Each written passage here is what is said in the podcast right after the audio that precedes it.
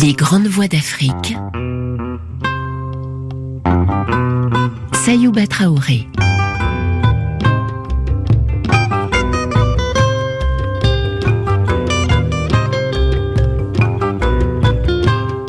Prix Casas de las Américas pour bouquin de mots libres en 1991, prix littéraire des Caraïbes de la Delphes pour l'homme au bâton en 1993, prix RFO du livre pour Tambour Babel en 1996, prix Arc-en-Ciel de Radio Média Tropical pour le tango de la haine en 2000, prix Casa de las Américas pour l'écran rouge en 2000, prix Robert de la vignette de l'Académie des sciences d'outre-mer pour Le Soleil pleurait en 2011, prix du livre insulaire pour le griot de la peinture en 2015, chevalier de l'Ordre national du mérite, officier de l'Ordre des arts et des lettres, nous parlons aujourd'hui de l'écrivain guadeloupéen Ernest Pépin dans les grandes voies de la littérature africaine.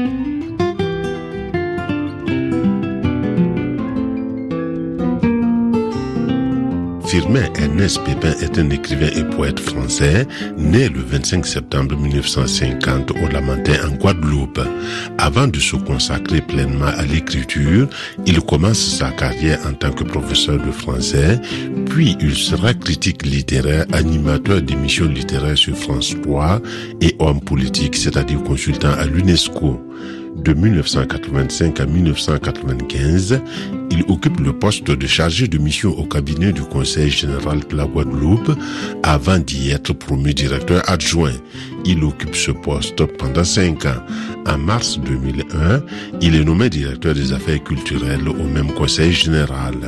C'est en 1984 qu'Ernest Pépin publie son premier recueil de poésie au verso du silence auteur du recueil de poésie Salve et Salive en 1986, Boucan de mots libres en 1990, Babyle du Songer en 1997.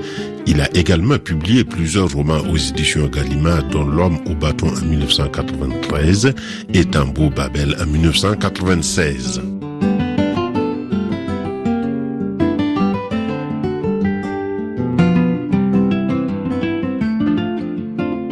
Mars 1996, Ernest Pépin publie le roman Tambour Babel. Ce livre s'inspire de la pratique de Levos, qui est un rassemblement de joueurs de tambour virtuoses. Les tambouillés, comme on les appelle, font résonner leurs instruments toute la nuit.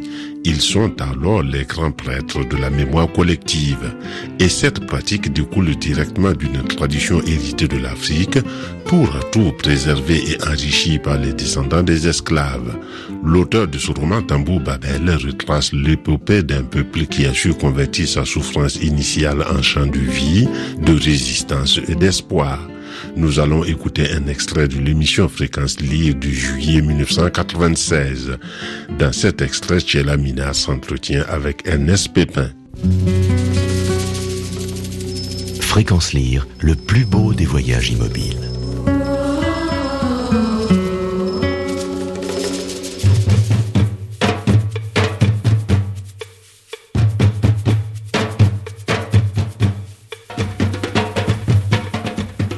De l'aveugle. Gros cas. Semaille de sueur. Récolte de sang.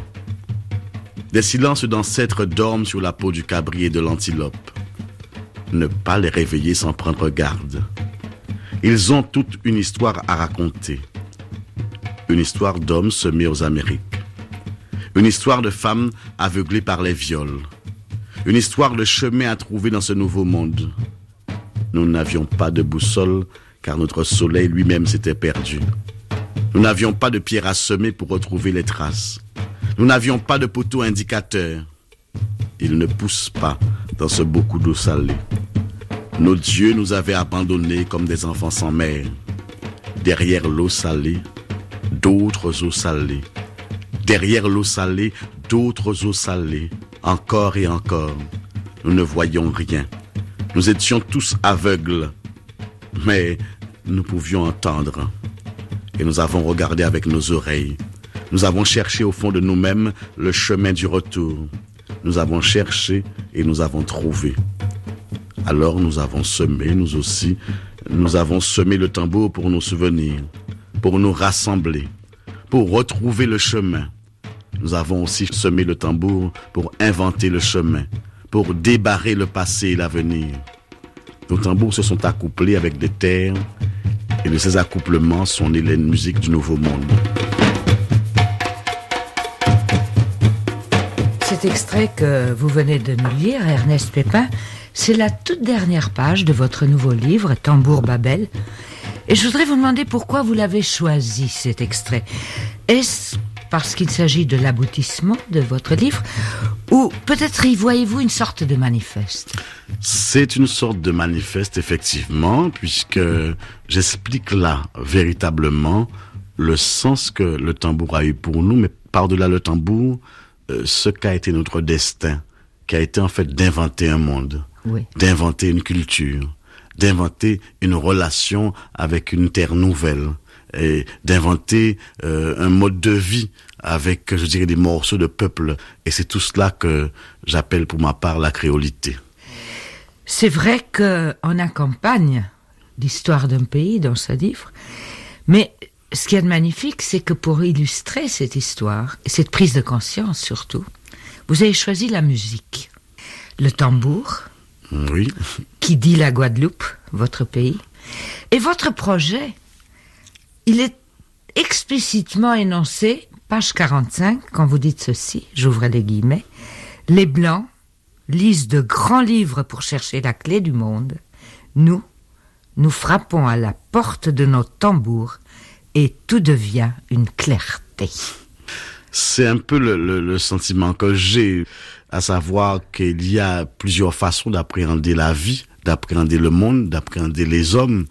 Il y a une façon un peu cérébrale, je dirais, et puis il y a une façon, je dirais, plus immédiate, plus intime, euh, plus affective même à la limite, qui est d'essayer de se sentir relié euh, au monde comme création, comme euh, charnellement. charnellement. Et je crois que parce que nous avons connu la misère et le dépouillement, euh, parce que quelque part nous sommes toujours restés en contact étroit avec ce que j'appellerais euh, les forces essentielles. Et bien, nous avons euh, cette fusion, cette compréhension, cette complicité euh, aussi bien avec euh, euh, les arbres qu'avec les animaux, qu'avec les êtres humains, qu'avec le sens profond de la vie.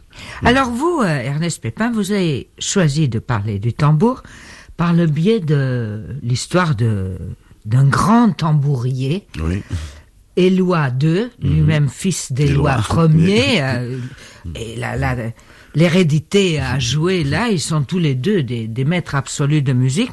Mais voilà qu'avec la naissance du fils d'Éloi, Napoléon, on dirait que la tradition va se perdre. Ce petit, décidément, n'est pas doué pour le tambour. Mais il va l'être à la suite d'une initiation. Exactement. Alors, quelle est cette initiation? Bien, j'ai voulu que le roman soit aussi un roman d'initiation et j'ai voulu dans ce roman restituer ce que j'appelle la dimension du sacré. Mais il y a aussi roman initiatique parce que je voulais illustrer une idée qui m'est très chère. Et en fait, c'est lorsque Napo euh, va réussir à s'ouvrir à toutes les musiques du monde. Donc il va s'initier à la diversité, qu'il va pouvoir trouver son propre chemin, sa singularité, donc son tambour. Donc il, il s'initie non pas au tambour, mais au sens de la musique, à la signification de la musique. D'abord à l'écoute du monde. À l'écoute du monde. Et c'est après... Qui va traduire, il va hmm. traduire dans sa musique ce qu'il a perçu du débruissement du monde. Voilà, de, de, débruissement à, tous les niveaux. Euh, toute cette diversité, je dirais, d'expression de, paroles d'hommes, d'expériences d'hommes sur Terre. Et, c'est une fois qu'il aura euh, trouvé une forme de complicité euh, avec tout cela, donc il se sera ouvert. Césaire disait être poreux à tous les souffles du vent. Eh bien, c'est une fois qu'il sera rendu poreux à tous les souffles du vent qu'il pourra euh, inventer son propre chemin. Et, ça, c'est un peu, je dirais, l'argument qui m'est très cher, l'argument de la diversité, l'éloge, j'ai envie de dire. On ne peut pas dire du métissage. Ou du métissage, et parfaitement, on peut parfaitement dire cela, puisque je dis diversité, mais cela veut dire pour moi un métissage, euh, interrelation des cultures, interpénétration des cultures, euh, euh, fraternité aussi, j'ai envie de dire, des cultures.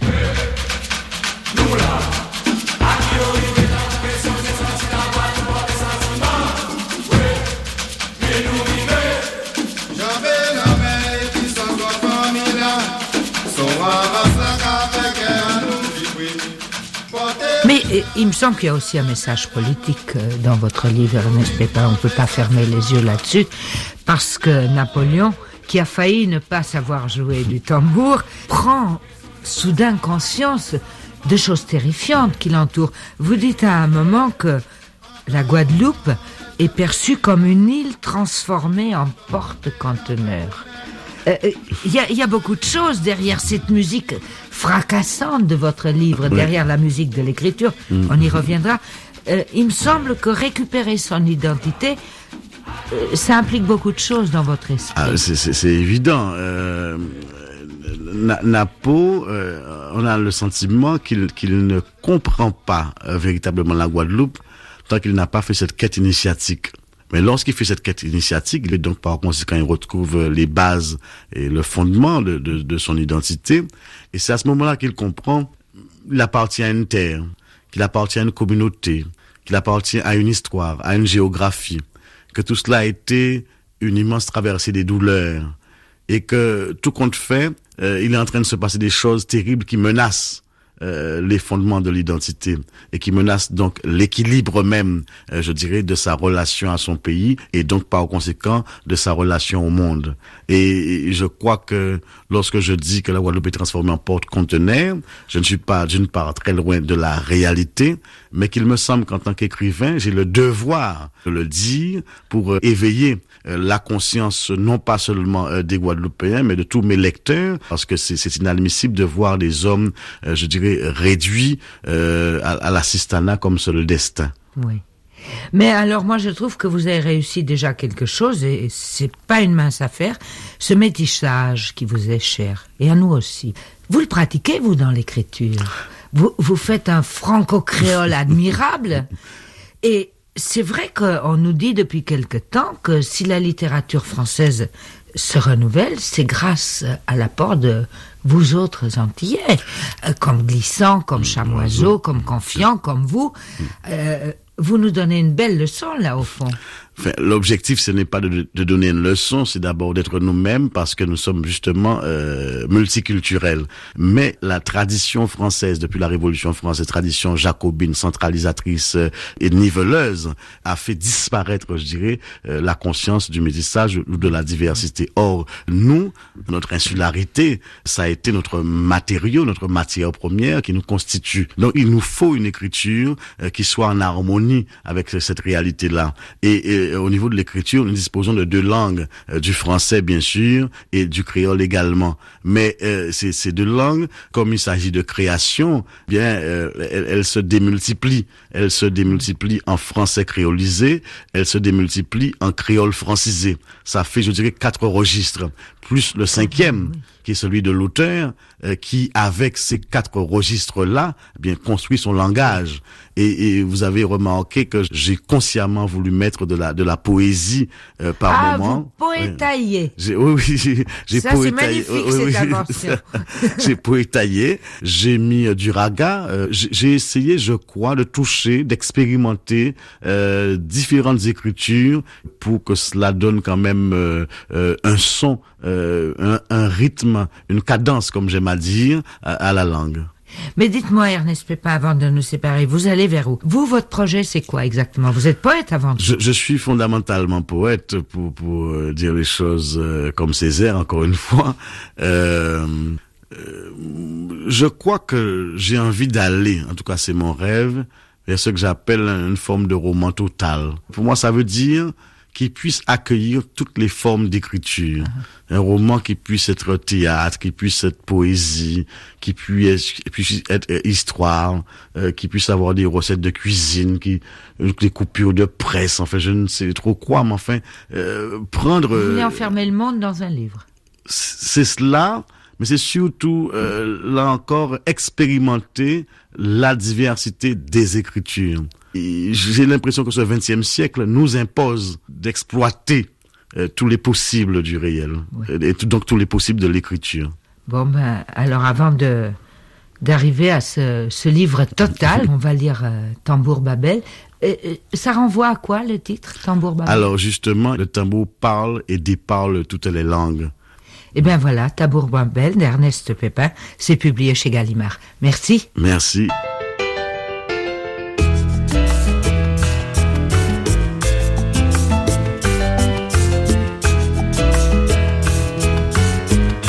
De la créolité, Ernest Pépin compte parmi les plus grands écrivains de la Caraïbe. À partir de 2011, il centre sa production sur l'île creusée de Haïti en faisant apparaître Le Soleil pleurait, Toxic Island, pour Haïti et Plume Rebelle. Nous allons nous attarder sur son deuxième roman Le Soleil pleurait paru aux éditions Vendailleurs en 2011. Le prétexte de ce récit, c'est un événement inhumain, c'est-à-dire l'enlèvement de Regina, une jeune fille qui a la faute d'avoir le teint clair et qui est donc pour ses ravisseurs la fille d'un blanc très riche. Le résultat est un texte qui révèle la complexité sociale, politique et culturelle du monde caribéen. Pépin était en France en décembre 2011 à l'occasion du Salon du Livre de la Jeunesse de Montreuil. Yvan Amar l'a rencontré pour son émission La Danse des mots.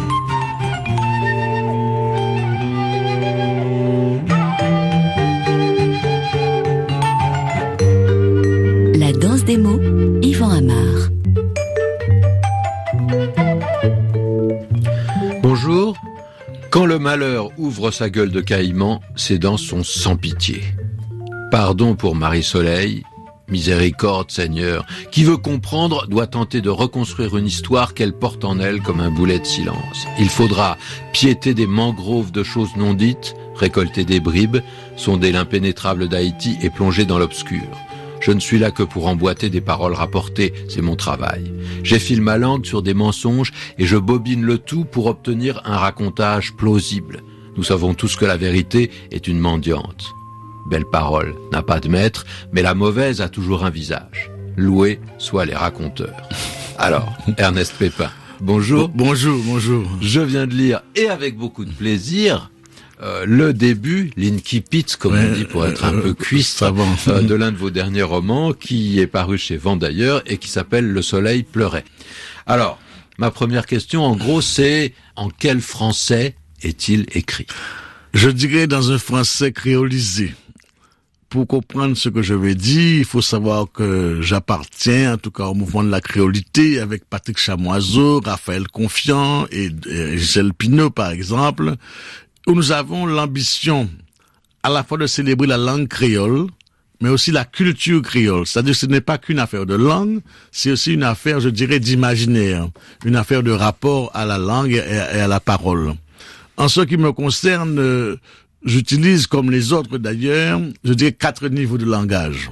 Là aussi, pour être un peu cuistre, le français standard, le créole, que j'utilise en fait très peu, et En, entre- en tout cas, dans ce roman. Il y a presque dans- pas de créole dans- dans le roman. pas de- Parfois, ouais. dans un dialogue, il y a, il y a un mot, y a qui, qui un arrive pour donner une petite couleur, je dirais, d'une certaine manière. Et puis, entre les deux, ce que j'appelle le français créolisé ou le créole francisé. Et ce n'est pas la même chose. Je vais essayer d'expliquer euh, ce que j'entends par là. Je vais raconter l'histoire d'une fille, d'une jeune fille qui est à l'école primaire, qui arrive en retard à l'école, et la secrétaire lui demande, mais pourquoi es-tu en retard? Elle répond ceci, Madame, l'heure m'a barré. Et lorsqu'elle dit l'heure m'a barré, elle ne commet aucune faute grammaticale. L'heure m'a barré. L'heure m'a barré. Ouais. Mais en fait, elle a traduit en français ce que l'on dit en créole de façon spontanée. En Alors, créole, on dit les, les là barré moins. Les là barré moins. Donc, elle, elle, elle pense ça en français, en créole, elle, elle le dit, traduit mot pour mot, et ça donne l'heure m'a barré. Mais ce qui est passionnant dans l'affaire, c'est que l'heure, vue de cette manière, n'est plus un concept abstrait. C'est plus 11 heures, 12 heures, etc. Ça devient un personnage. L'heure a des bras. L'heure a une énergie. L'heure a une volonté et l'heure est capable de tenir donc cette petite fille pour l'empêcher d'être à l'heure. C'est ce qu'elle veut dire. Que j'ai, été surprise par L'heure, l'heure m'a joué des tours, etc. On voit très bien donc que entre la langue euh, française en l'occurrence et la langue créole, euh, pour prendre ce cas précis, il n'y a pas seulement une différence de langage, je dirais, mais il y a aussi une conception, il y a une vision du monde, il y a une interprétation du monde qui n'est pas forcément la même selon qu'on parle une langue ou bien l'autre. Et nous jouons également sur ça. Alors, il y a l'autre chose, j'ai parlé de français créolisé. Par exemple, une Bah, expression... ça, ça c'en était, non, du français créolisé? Non, ça c'était Avec- du créole francisé. Ah, Elle parle du créole et Ouais. elle traduit en français. Parce que si je pense en français... C'est du créole traduit en français, traduit littéralement. Voilà, c'est cela. C'est pour ça que je pensais que c'était plutôt du français créolisé, parce que les mots sont français, mais c'est vrai que la, la, tournure, la pensée, la tournure est créole. Si je... Euh, les jeunes ont tendance à faire cela d'ailleurs, pour dire j'en ai marre. J'en ai marre n'existe pas véritablement dans la langue ni l'esprit créole. Il y a, d'autres euh, façons de s'exprimer pour dire cela. Et la personne va dire moins ni marre. là encore, elle fait du mot à mot. Elle colle les mots, comme on dit chez nous, et elle dit moins ni marre. C'est-à-dire qu'on pense en français et on exprime quelque chose en créole à partir de la langue française. Et c'est ça, va-et-vient, constant en réalité, entre, je dirais, le français standard s'il existe, le, créole, standard, s'il existe, également, et puis tous ces mélanges qui vont se faire dans notre façon de parler, parce que nous, nous commençons une phrase en français, nous terminons en créole, nous passons constamment du français au créole quand nous parlons entre nous, et donc par conséquent, cette gymnastique-là, on est habitué à la faire. Et alors, en tant qu'écrivain, je vais la faire, faire la gymnastique consciemment. Je vais volontairement chercher pour créer tel ou tel effet par exemple, quand je dis je, bobine la parole. Bobine, c'est la bobine de fil. Mais je pourrais dire je file la parole. Mais bobiner me semble plus approprié parce que cela peut avoir quelque chose qui parle à l'imaginaire, c'est le cerf-volant. Ça veut dire que la parole s'envole, que je, suis maître de la parole, que je la tire euh, comme on fait d'un cerf-volant, que je, je, la lâche pour qu'elle puisse s'envoler. Donc il y a là un jeu euh, non seulement de, de langage, mais aussi d'imaginaire. Et à mon avis, même de sonorité aussi, c'est intéressant. Oui. Parce que vous avez l'impression que très souvent, les sonorités du créole peuvent avoir un, écho dans ce créole francisé, justement? Ça peut avoir un, écho parce que, en tout cas, en ce qui me concerne, justement, ça, ça tombe bien pour votre émission. Je suis très sensible à la musique. Lorsque j'écris, déjà physiquement, j'essaie de sentir le, clavier comme un piano pour, pour pouvoir avoir une cadence. Et euh, je mets aussi de la musique. J'écoute de la musique lorsque j'écris. J'écoute du Miles Davis, j'écoute du jazz, j'écoute des choses de ce, des, airs de ce genre-là. Et je voudrais qu'on retrouve aussi dans, euh, j'ai envie de dire, le débit ou le rythme de la parole, une cadence. Parce que moi, je, je, je, joue cela un petit peu comme en cadence dans ma tête. Et j'essaie de trouver cela. Et c'est ça que j'ai voulu exprimer avec justement ce, ce début de, de ce roman, montrer cet homme qui annonce quelque part ce qu'il va faire en tant que raconteur, d'une certaine parole, d'une certaine manière qui met dans l'ambiance même de sa relation avec la vie, mais aussi avec les mots, et sa réflexion sur le mensonge, sur, sur la vérité, des choses de ce genre. Et, et, et, tout le roman va tourner, je dirais, dans, cette, dans ce montage, j'appelle ça comme ça un peu, euh, de, de paroles. Un montage de paroles qui devient un racontage. Exactement. Plausible ou pas. Oui. Mais, enfin, je dis plausible parce que dans, dans le, cet extrait que je viens de citer, euh, vous dites justement, j'effile ma langue sur des mensonges, je bobine le tout pour obtenir un racontage plausible. oui. Il l'est fort peu plausible, mais ça fait partie du roman, ça, Ernest C'est-à-dire qu'on est toujours en train de naviguer entre justement la, la vérité ou une forme de vérité possible. Mais la vérité est une mendiante, dites-vous. Exactement. Qu'est-ce que vous entendez par là d'ailleurs J'entends par là Parce que, c'est une belle image. oui, qu'on supplie pour pouvoir l'obtenir. On supplie pour essayer de l'atteindre d'une certaine manière, mais qu'elle se dérobe sans arrêt. Elle ne nous est jamais donnée, elle ne se donne jamais. Dans ce sens, elle est, elle est nous mendiante. Le roman, c'est de la fiction. Nous sommes dans l'invention. Et en même temps, nous sommes dans une parole qui est plus vraie que la vérité. Avec un personnage qui est quand même très important là-dedans, au-delà des personnages de fiction, euh, Marie-Soleil et Fanfan, qui sont donc le, personnage du père et de la mère, ou du beau-père et de la mère, mhm. et puis Regina, la jeune fille qui s'est fait enlever, ce qui donne la trame, en fait, de, de cette fiction, de ce roman. Et puis, il y a celui qui raconte. Et là, Ernest Pépin, euh, ce qui m'intéresse, c'est ce que veut dire raconter, parce que, en effet, non seulement on est entre la parole et la musique, mais on est entre l'oral et l'écrit. Vous avez un écrit euh, oralisé, un petit peu comme vous parliez du, du créole francisé, j'ai l'impression. L'aller-retour, il est aussi entre la parole euh, qui, euh, qui vole et la parole qui reste. Quoi. Bien, bien sûr. Nous avons pris le parti, je dirais de façon presque délibérée, de nous rapprocher au compteur. Parce que la première parole antillaise dans la situation de l'esclavage, c'était le conte. C'est par le conte que l'esclave qui n'écrivait pas arriver à faire passer ses émotions, son ressenti et, beaucoup de sa critique vis-à-vis des maîtres de la situation de la plantation. Et cette parole du conteur, justement, demande là encore une cadence. On peut accélérer cette parole, la ralentir. Demande des effets euh, musicaux, rythmiques, et il le fait volontairement d'ailleurs. Et demande aussi une part d'opacité.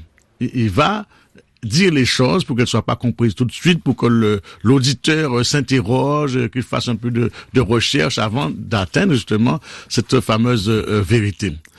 Donc, on va cadrer la parole dans cet axe de, euh, du conteur, et cela va donner une manière originale, je crois, de raconter les choses.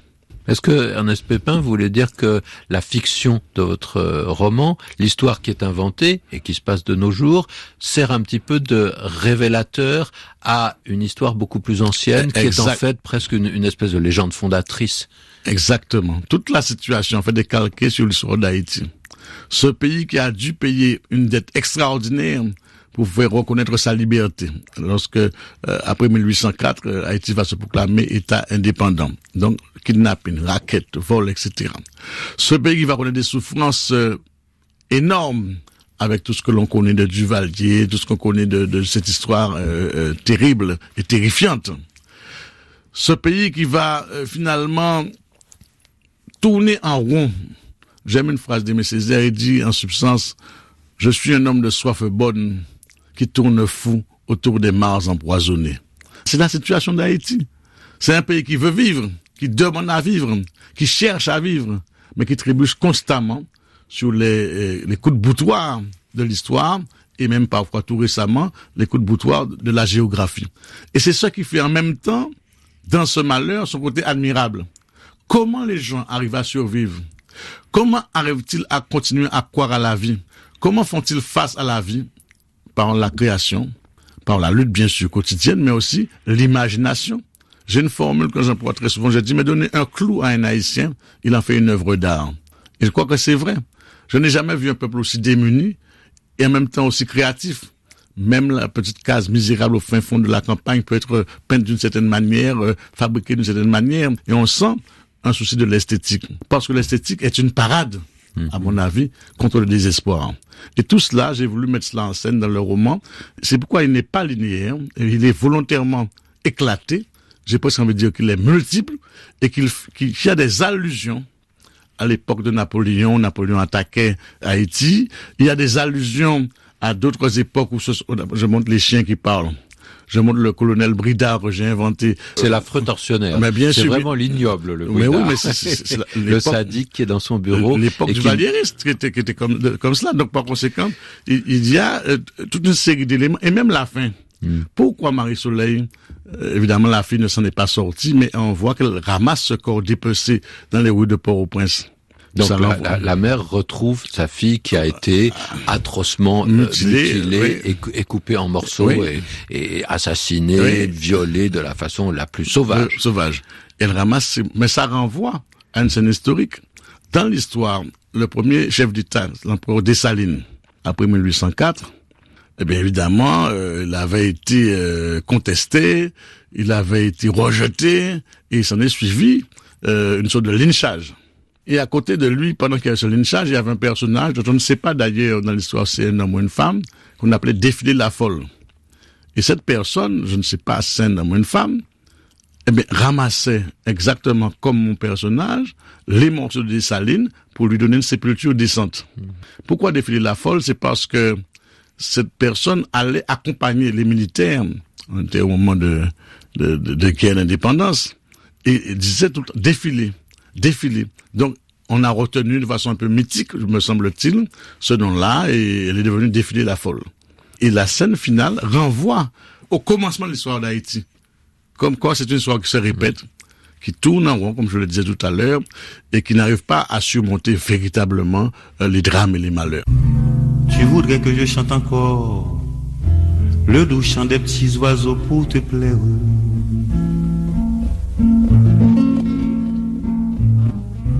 Même quand j'entends des cris de mort qui sortent de nos cachots putrides.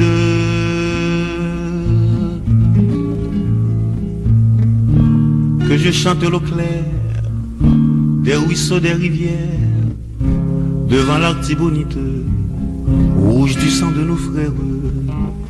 Tu te dis pacifique, tu te dis apolitique, mon frère.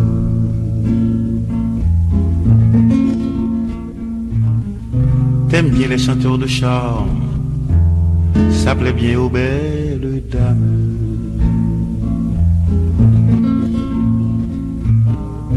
Quand elle tombe dans les pommes, ça ne fait de mal à personne.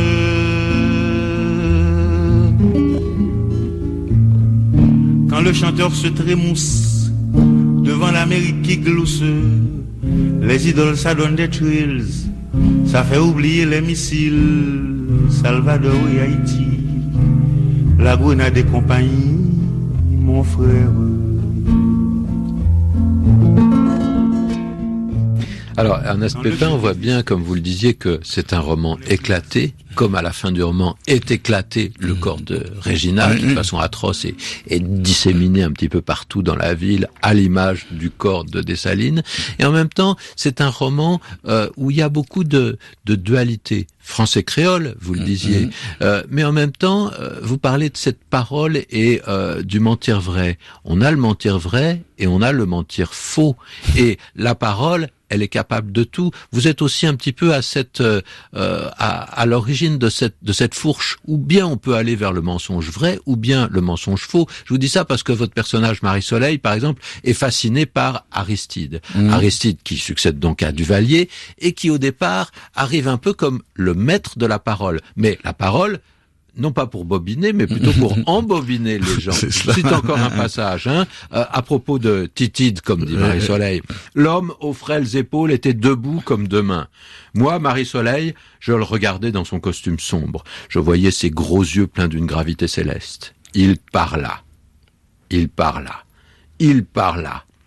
Il grimpait les belles hauteurs du français. Il envoya monter l'anglais. Il déchira un espagnol savant. Il doucina l'hébreu mystique. Il arrosa deux ou trois autres langues avant de nous longir un créole de communion. Bon, bah, ce maître de la parole, c'est aussi le maître euh, qui peut hypnotiser les gens avec euh, une parole de mensonge et non une parole de vérité. C'est exactement cela. Il faut vous dire d'ailleurs que dans le cadre de mes fonctions, là, c'est pas l'écrivain, j'ai participé. Dites-nous quelles sont vos fonctions, Ernest. Ah, je suis directeur des affaires culturelles au Conseil général de la Guadeloupe. J'ai participé à la cérémonie d'investiture d'Aristide. J'étais présent physiquement. D'ailleurs, Edouard Glissant était là aussi, je, je m'en souviens. Et donc, ce que je raconte là, euh, c'est un peu de la vérité. Ça, ce sont des choses vues, comme on dit euh, ordinairement. comme disait Et Victor ce qui m'a, comme disait Victor Hugo. Et cela m'a fasciné, c'est justement cette puissance de la parole et l'utilisation qu'il en faisait volontairement. Parce qu'on peut imaginer que quelqu'un qui est un chef d'État, en l'occurrence, venait d'être élu, s'adresse à, à, sa population haïtienne. Tout le monde ne parle pas espagnol, ni anglais, ni hébreu. Et, et lui, volontairement, pour montrer sa maîtrise, non pas seulement d'une langue, mais des langues. Sous-entendu, j'ai bien envie de dire des civilisations, pour montrer son côté exceptionnel. Il savait que ça allait produire cet effet-là il a euh, mis en scène, je dirais, cette espèce de théâtre du langage qui était quelque chose d'admirable dans ce sens-là. Et effectivement, à ce moment-là, en tout cas, il incarnait un espoir fou. Nous, Guadeloupéens, l'après du Valier, l'après du Valier, de toute façon, on pensait que rien ne pouvait être pire que euh, ce à quoi on, on avait était en train d'échapper. Voilà. Et donc, nous étions venus plein d'espoir. Une délégation de la Guadeloupe en, en, Haïti, mais aussi de Caracas, mais aussi Hmm. de Cuba. Je me souviens très bien de, de partout. Et lorsque ce régime a tourné, comme on dit d'un lait qu'il a tourné, ça a été pour nous une catastrophe terrible. Et j'ai voulu absolument rendre compte de cette différence, de cette distance entre l'espérance qui surgissait et évidemment le désespoir euh, qui a suivi. Et c'est volontairement que ce personnage-là, je, l'ai amené à évoquer Titide, mais toujours avec la même idée que chaque fois, l'espérance pointe son nez, mais chaque fois aussi, elle est détruite ou elle s'en va.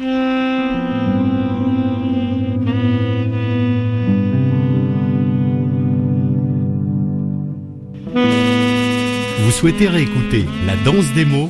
Rendez-vous sur notre site internet rfi.fr.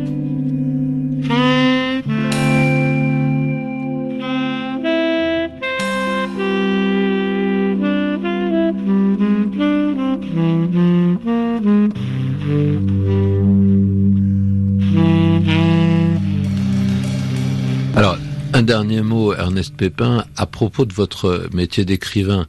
Ma première question, c'était en quelle langue avez-vous écrit euh, Le Soleil pleurait? On sait bien qu'un écrivain, il recrée la langue. C'est cela, oui. Par exemple, de langue française, ou anglaise ou espagnole. Mhm. Un Français qui écrit en français, eh bien, il va faire son son français à lui. Et vous, vous faites certainement votre français à vous, mais en même temps, euh, vous partez de, de, de français multiples. Est-ce que c'est plus difficile? Est-ce que c'est plus facile justement de créer votre euh, là encore je vais être cuiste, j'allais dire Mm. votre idiolecte. Mm. En tout cas une, une langue qui vous soit propre, que vous inventez euh, mot après mot. Il faut dire que ça n'a pas été spontané au départ. Parce que j'ai une formation, je dirais, complètement euh, classique. C'est-à-dire que tout naturellement me venait, en tout cas à l'origine, euh, des, des, des phrases de Balzac ou de Baudelaire ou de toute euh, la, la littérature classique française. Il a fallu, c'est pourquoi j'ai parlé de créolité, prendre conscience justement de cette créolité-là, c'est-à-dire du fait qu'il y a une histoire particulière, une société, une civilisation euh, qui était là, et vouloir l'exprimer ou en tout cas la traduire. Et là, on va rentrer dans la recherche. On va pas se dire, mais comment euh, Balzac aurait dit ça, comme je l'aurais fait peut-être il y a 20 ans ou 25 ans, mais comment un Guadeloupéen, si possible même un homme du peuple, pourrait le dire et chercher euh, d'aller au plus près et aussi inventer? Et là, c'est conscient et c'est volonté. Inventer des mots.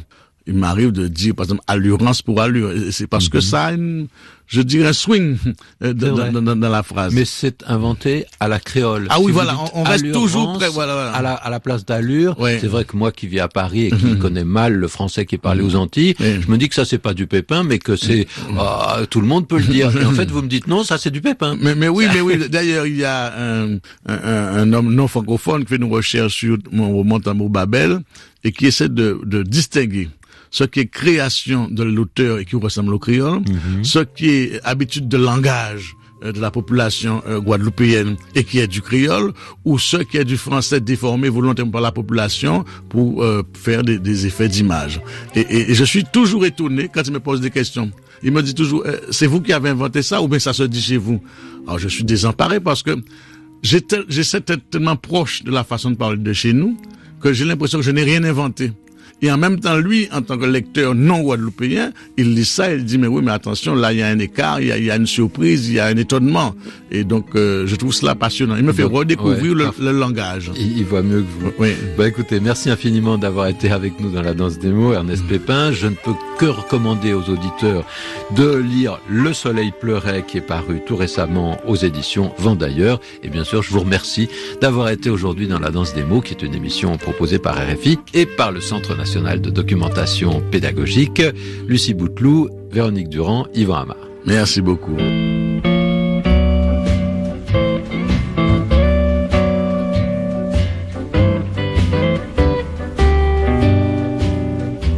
Entre cette Afrique ancestrale, les Caraïbes et les Amériques, autrement dit entre le continent africain et les diasporas noires de par le monde, quel type de relation aujourd'hui? Autrement dit, la mobilisation transatlantique qui a rassemblé les énergies noires et qui a abouti au mouvement de la négritude est-il possible aujourd'hui? La question est gênante et Ernest Pépin est tout trouvé pour participer à ce genre de débat organisé par Théogène Karabainga dans un numéro de l'émission Mille Soleil en février 2004 avec comme invité Véronique Tchadjo, Ernest Pépin, Boubacar Boris Diop, Amidou Dia et Kanye Alem.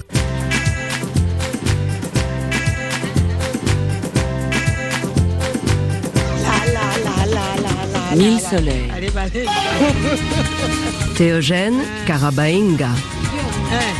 Entre l'Afrique, les Caraïbes et les Amériques, autrement dit, entre le continent africain et les anciennes diasporas noires de par le monde, les ponts sont-ils définitivement rompus? La question se pose de plus en plus. Mille Soleil ouvre le débat.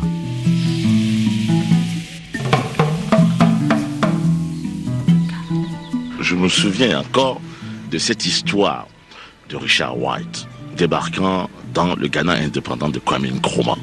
Et Wright revenant du Ghana et décrivant le Ghana comme un repoussoir. On était déjà là dans le basculement de la pensée. Une petite anecdote dans le même sens. C'est un auteur qui euh, débarque à Gorée et puis euh, ben, qui voit le Sénégal comme le Ghana de Wright et qui a cette phrase euh, terrible qui dit à sa femme Heureusement que nous nous sommes partis il y a longtemps.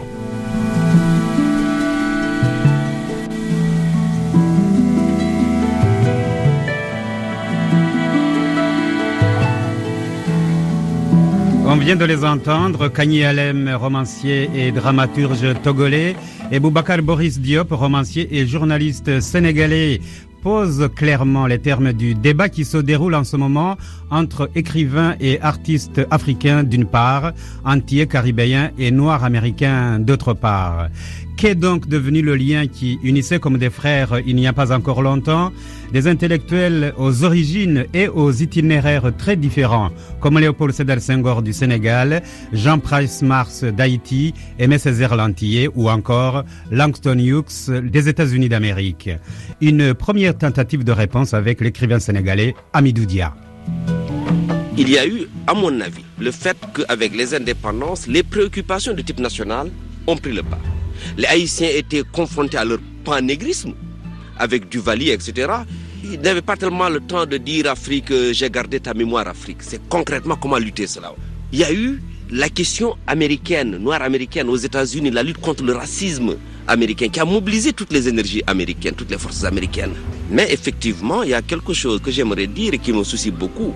Il m'a effectivement semblé sur le plan des hommes de l'air, sur le plan intellectuel, il m'a semblé percevoir effectivement une nette rupture. On refus explicite ou implicite des Antillais, on refus de l'Afrique. C'est-à-dire au fond, nous en avons marre un petit peu qu'on nous dise toujours, ouais, l'Afrique, votre mère, etc. Nous sommes antillais, nous sommes un mélange. Dans l'Afrique voilà, dont, l'Afrique est une composante parmi d'autres. Parce que même si l'éloge de la cruauté de 1982, même si c'était un manifeste, n'est-ce pas? Il est quand même dit que nous ne sommes ni européens, ni africains, ni mélanésiens, nous sommes créoles. Donc j'avais ce premier malaise. Par-delà tout cela, je sens un profond malaise, c'est-à-dire au fond que nous avons le sentiment que tout a bougé, qu'il n'y a plus de repères et que de plus en plus les logiques de salut national, j'allais dire individuel, ont pris le pas, de sorte que tout n'est pas seulement distendu, tout est en train de se déchirer. Heureusement, il y a une conscience euh, plus populaire. Et ça, c'est un événement nouveau parce qu'en 56, il n'y avait pas une telle conscience. Sur le plan musical, sur le plan des échanges, etc., l'Afrique n'est pas si négative que cela. Le problème, c'est au niveau de ceux qui tentent de théoriser le rapport à l'Afrique ou le rapport à, eux-mêmes. Et, je crois que ce malaise, on ne peut pas nier qu'il existe. On ne peut pas nier aujourd'hui le fait qu'il y a un refus de part et d'autre, euh, d'être forcé en quelque sorte à être solidaire. On peut parfaitement imaginer que des Africains se disent je, n'ai pas à être solidaire des Haïtiens, je n'ai pas à être solidaire des Antilles, et vice-versa. Mais il me semble que c'est du côté des Antilles que ce mouvement est plus perceptible. Je n'ai pas à être solidaire des Africains.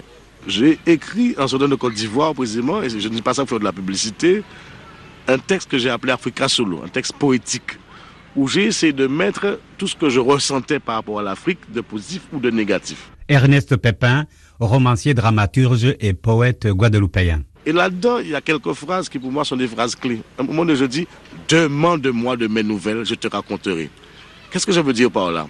Il y a une difficulté, à mon avis, pour nos frères africains à nous comprendre, nous autres Antillais, parce qu'ils ne refait pas le chemin avec nous il faut qu'il refasse littéralement le chemin avec. Il faut se dire, bon voilà, on l'a pris dans un village, on l'a mis dans un bateau négrier. À partir du moment où il est dans le bateau, il n'est plus un être humain, il n'est même pas une chose, il n'est rien du tout. on, le mélange avec d'autres qui n'ont pas la même langue, qui n'ont pas la même religion. Il débarque, il est vendu. à partir du moment où il est vendu, eh bien, il doit tout reconstruire. Et reconstruire comme il peut. Reconstruire une langue. Ça va devenir le créole construire un système de croyance. Il y aura un peu de quimbois, il y aura un peu de chrétienté. Il va bricoler avec ce qu'il a sous la main. construire une façon d'habiter, une façon d'exister. Avec une partie de la mémoire et une partie de ce qu'il doit inventer. Je dis, c'est depuis ce temps-là que je boite. C'est depuis ce temps-là que je bois le feu de distillerie pour voyager sans partir. Parce qu'il sera toujours partagé entre ce lieu, je dirais, d'où il vient et finalement ce lieu où il doit être. Il doit faire avec ça dans la difficulté et dans la douleur.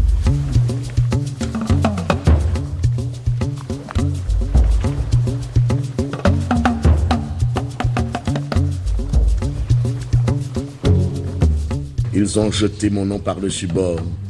Ils ont jeté mon père sans sépulture. Mais les chacals gris de l'oubli n'ont point emporté ma dépouille. Me voilà de retour. Ah, ne me dites pas que je ne suis pas d'ici. Je suis né du sexe moite de la lagune. J'ai habité son ventre durant neuf mois. Et je me suis réchauffé au feu de ses entrailles. Et si j'ai dérivé dans le vent fou des Amériques, c'est d'ici que je suis parti, fœtus de fausse couche dans la couveuse des îles créoles. C'est d'ici même, fécondé par le phallus des forêts, par la trompe des éléphants, par l'ivoire blanc du suaire des voiles, par les fétiches crucifiés, par les tambours bombardés de remords d'avoir vendu l'âme d'un frère aux enchères des césariennes sauvages.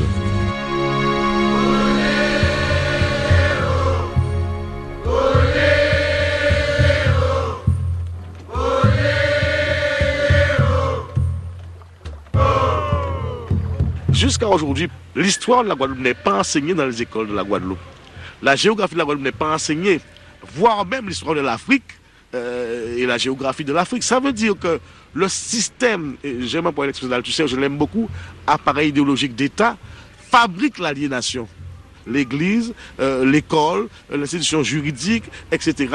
Et on est dans une autre phase encore plus dangereuse. Et l'aliénation passe par la négation de votre part africaine? L'aliénation par l'ignorance, très, très souvent. Même quand je le dis, elle est là, mais, les gens ignorent. Et puis, je veux dire, il y a le rôle joué par la télévision. Qu'est-ce qu'on montre de l'Afrique en Guadeloupe, par exemple? Chaque fois, la famine, les guerres, la famine, les guerres. Donc, ça crée une envie de ne pas se regarder là et ne, pas se regarder du tout pratiquement. Oui, mais en même temps, Ernest, il y a trop de non-dits entre nous. Oui, mais c'est bien ce que je dis. C'est oui, ça, c'est ça. C'est-à-dire, bon, par rapport à, l'esclavage, eh bien, je pense qu'en Afrique, on n'a pas encore abordé la question d'une manière véritablement honnête. Véronique Tadjo, écrivain ivoirienne.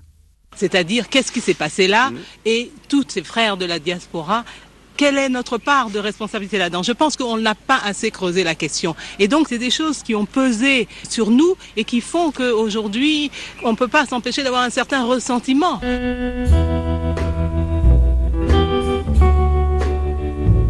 Nous étions en compagnie du poète et romancier guadeloupéen Ernest Pépin, l'un des plus grands écrivains de la Caraïbe.